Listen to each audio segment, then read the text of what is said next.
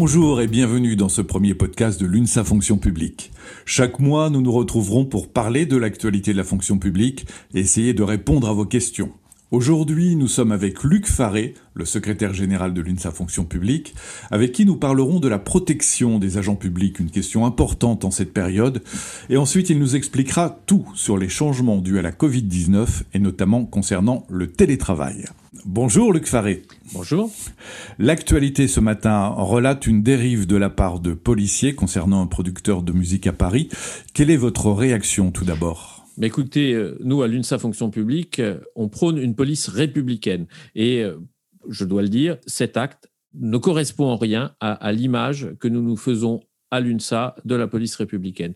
Et donc, je condamne ces dérives, je crois qu'il n'y a pas d'autre mot à dire, ce qui, pour moi, doit ou est marginal.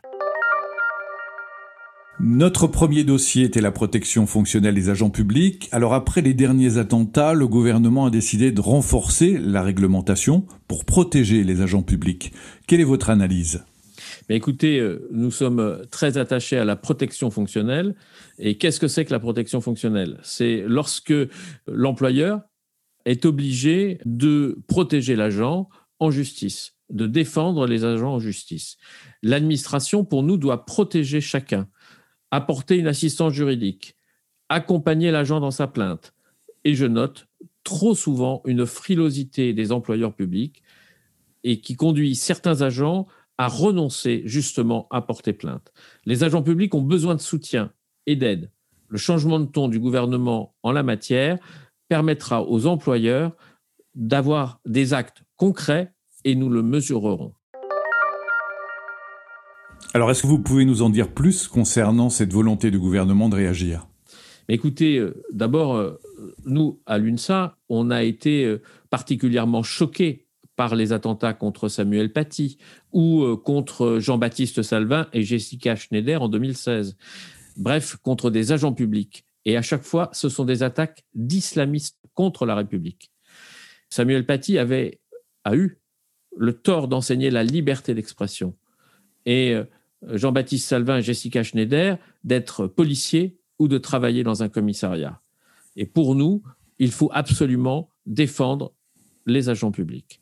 Je comprends la volonté du gouvernement alors de réagir. Et la ministre Amélie de Montchalin a décidé de rappeler d'abord dans une circulaire l'obligation d'appliquer la protection fonctionnelle que j'évoquais juste avant et se propose d'inscrire dans la future loi contre les principes républicains la possibilité pour tout agent de signaler les menaces et les atteintes à leur intégrité physique. Et à l'UNSA, c'est une démarche que nous soutenons. C'est pourquoi nous avons fait partie des organisations syndicales qui ont voté il y a quelques jours, lors du Conseil commun de la fonction publique, cet article de la future loi.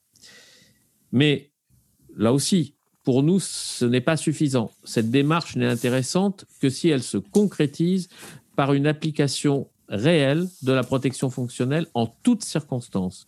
Dès qu'un agent est menacé ou est victime d'un acte de violence dans l'exercice de ses fonctions au service de l'intérêt général.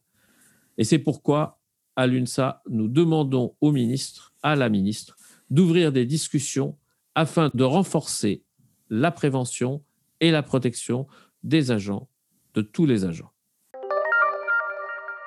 Merci Luc Faré. Alors le deuxième thème, c'est la Covid-19, le thème de l'année. On entend beaucoup d'informations dans tous sens et on a toujours un petit peu de mal de, de, faire le tri, notamment concernant les agents publics. Alors après l'intervention du président de la République, on s'oriente, cela semble certain, vers un déconfinement qui va se réaliser en plusieurs étapes. Comment envisagez-vous la suite pour les agents publics? D'abord, je tiens à dire toute mon admiration vis-à-vis -vis des agents publics agents publics qui sont engagés au service de notre pays. Et de fait, c'est grâce à eux que notre pays tient. Il suffit de regarder les établissements scolaires ouverts, les tribunaux qui fonctionnent, les services communaux qui accueillent un certain nombre de Français, ou encore les hôpitaux. Et c'est au prix de l'engagement de tous les agents. Ce n'est pas parce qu'il y a un déconfinement partiel que tout est terminé. À l'UNSA, nous pensons qu'il faut s'interroger très rapidement sur le renouvellement du matériel sanitaire pour protéger les agents publics. Par exemple, il faut revoir, renouveler les stocks de masques avec des masques chirurgicaux ou FFP2, car ils sont plus protecteurs. Et puis, il faut poursuivre les livraisons de gel.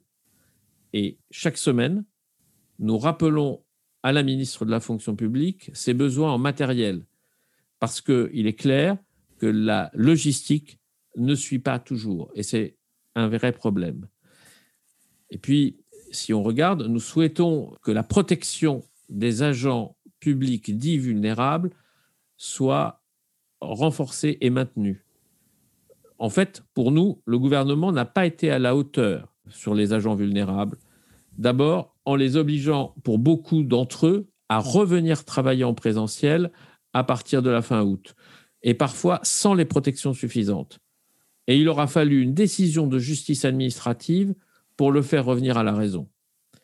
Et dans de nombreux services ou bureaux, il a fallu s'adapter pour accueillir du public avec des précautions sanitaires, des prises de rendez-vous. Et pour nous, il faudra poursuivre le télétravail. Alors télétravail, justement, vous venez d'en parler. Pour le secteur privé, on sait qu'une négociation est engagée, mais qu'en est-il dans la fonction publique? Alors, d'abord, il faut différencier le secteur privé et le secteur public la situation est différente, car tout le monde ne peut pas télétravailler pour pouvoir continuer à assurer ses missions de service public. L'UNSA note que la semaine dernière, seulement 40% des agents, parmi ceux qui pouvaient télétravailler, l'étaient réellement, au moins un jour par semaine. Et ce chiffre de 40% tombe si on passe à deux jours ou trois jours, sans parler de cinq jours de télétravail hebdomadaire. À ce moment-là, cinq jours, on est à peine à 7%. Évidemment, je ne parle pas des enseignants ou euh, des forces de l'ordre. Et de fait, ces chiffres sont très différents d'une collectivité à une autre. Il faut aussi noter qu'à l'hôpital, le télétravail est plus compliqué à organiser. Et que télétravailler cinq jours euh, par euh, semaine, ça peut être aussi très difficile. Alors, nous insistons pour que les conditions matérielles soient réunies, nous insistons aussi pour obtenir des lignes téléphoniques de soutien psychologique ouvertes aux agents et de nombreux employeurs jouent le jeu. Globalement, à l'UNSA, nous avons, pendant cette crise, noté une volonté d'adaptation des agents lors du premier confinement. Mais voilà, est-ce qu'ils ont été récompensés? Pas vraiment. Certains ont vu des retraits de jours de congé et d'autres n'ont pas touché de primes. Aujourd'hui, la confiance est l'un des éléments clés. La confiance, c'est un mot que j'utilise souvent, ça sera la confiance des agents et la confiance des managers.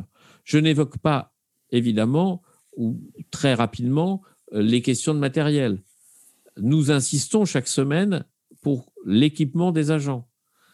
Alors un effort vient d'être fait par l'État mais tardivement, avec une enveloppe de 200 millions d'investissements. Alors justement, pour le télétravail, la question que je vous, je vous posais au début, où en sommes-nous aujourd'hui? Eh bien, euh, pour répondre euh, à cette question de façon assez précise, l'UNSA demande l'ouverture d'une négociation sur le télétravail, à l'instar de ce qui s'est fait dans le, dans le privé. La ministre en a accepté le principe, mais seules des réunions sur les bonnes pratiques ont réellement eu lieu à ce jour. Alors, nous poursuivons notre exigence et notre demande. Nous vivons maintenant depuis près de neuf mois avec euh, la Covid qui a bouleversé totalement notre vie et notre manière de, travailler. Quel serait votre bilan de la crise Covid à la fin de cette année? Il y a des évidences. Le service public s'est adapté, parfois réinventé. Mais la crise a mis aussi en évidence les faiblesses des politiques publiques depuis plus de dix ans. Prenons un exemple simple que tout le monde connaît, l'hôpital. Il a fallu cette crise pour que le gouvernement entende les personnels hospitaliers. Aujourd'hui, on a su reconstituer les stocks de médicaments et euh, de matériel de protection. Mais avant la crise, il faut se le rappeler, ils étaient vides. Les personnels à l'hôpital sont fatigués, malgré l'avancée salariale du Ségur de la santé. On voit aussi que le nombre de lits en réanimation n'est pas suffisant, et encore moins en cas de crise. Mais au-delà de ce nombre de lits, il manque surtout des personnels formés. Et puis, à l'UNSA, nous ne nous satisfaisons pas de formation en 15 jours dans l'urgence, comme c'est le cas pour certains aides-soignants. J'ai pris l'exemple de l'hôpital, car il est criant, mais nous avons noté les limites de la politique de recherche d'économie menée depuis des années, et il faut donc que le gouvernement, le Parlement, euh, se reprenne et donne les moyens au service public. L'UNSA demande à tous les employeurs, à l'État en particulier, de revoir sa politique de gestion et de prévision des besoins en matière d'emploi et de formation. Et pour conclure euh, notre entretien, je souhaite rendre hommage à tous les agents qui, en toutes circonstances, remplissent leur mission au service du pays. Merci Luc Faré de ces informations précieuses et précises. Merci à tous pour ce premier numéro du podcast de l'UNSA Fonction publique. Nous vous donnons rendez-vous le mois prochain. D'ici là, n'hésitez pas à nous laisser vos questions, vos interrogations sur Facebook, sur le Twitter, hashtag podcast UNSAFP, UNSA Fonction publique. Et en attendant, vous pouvez bien entendu retrouver toutes nos informations sur www.unsa-fp.org. À bientôt.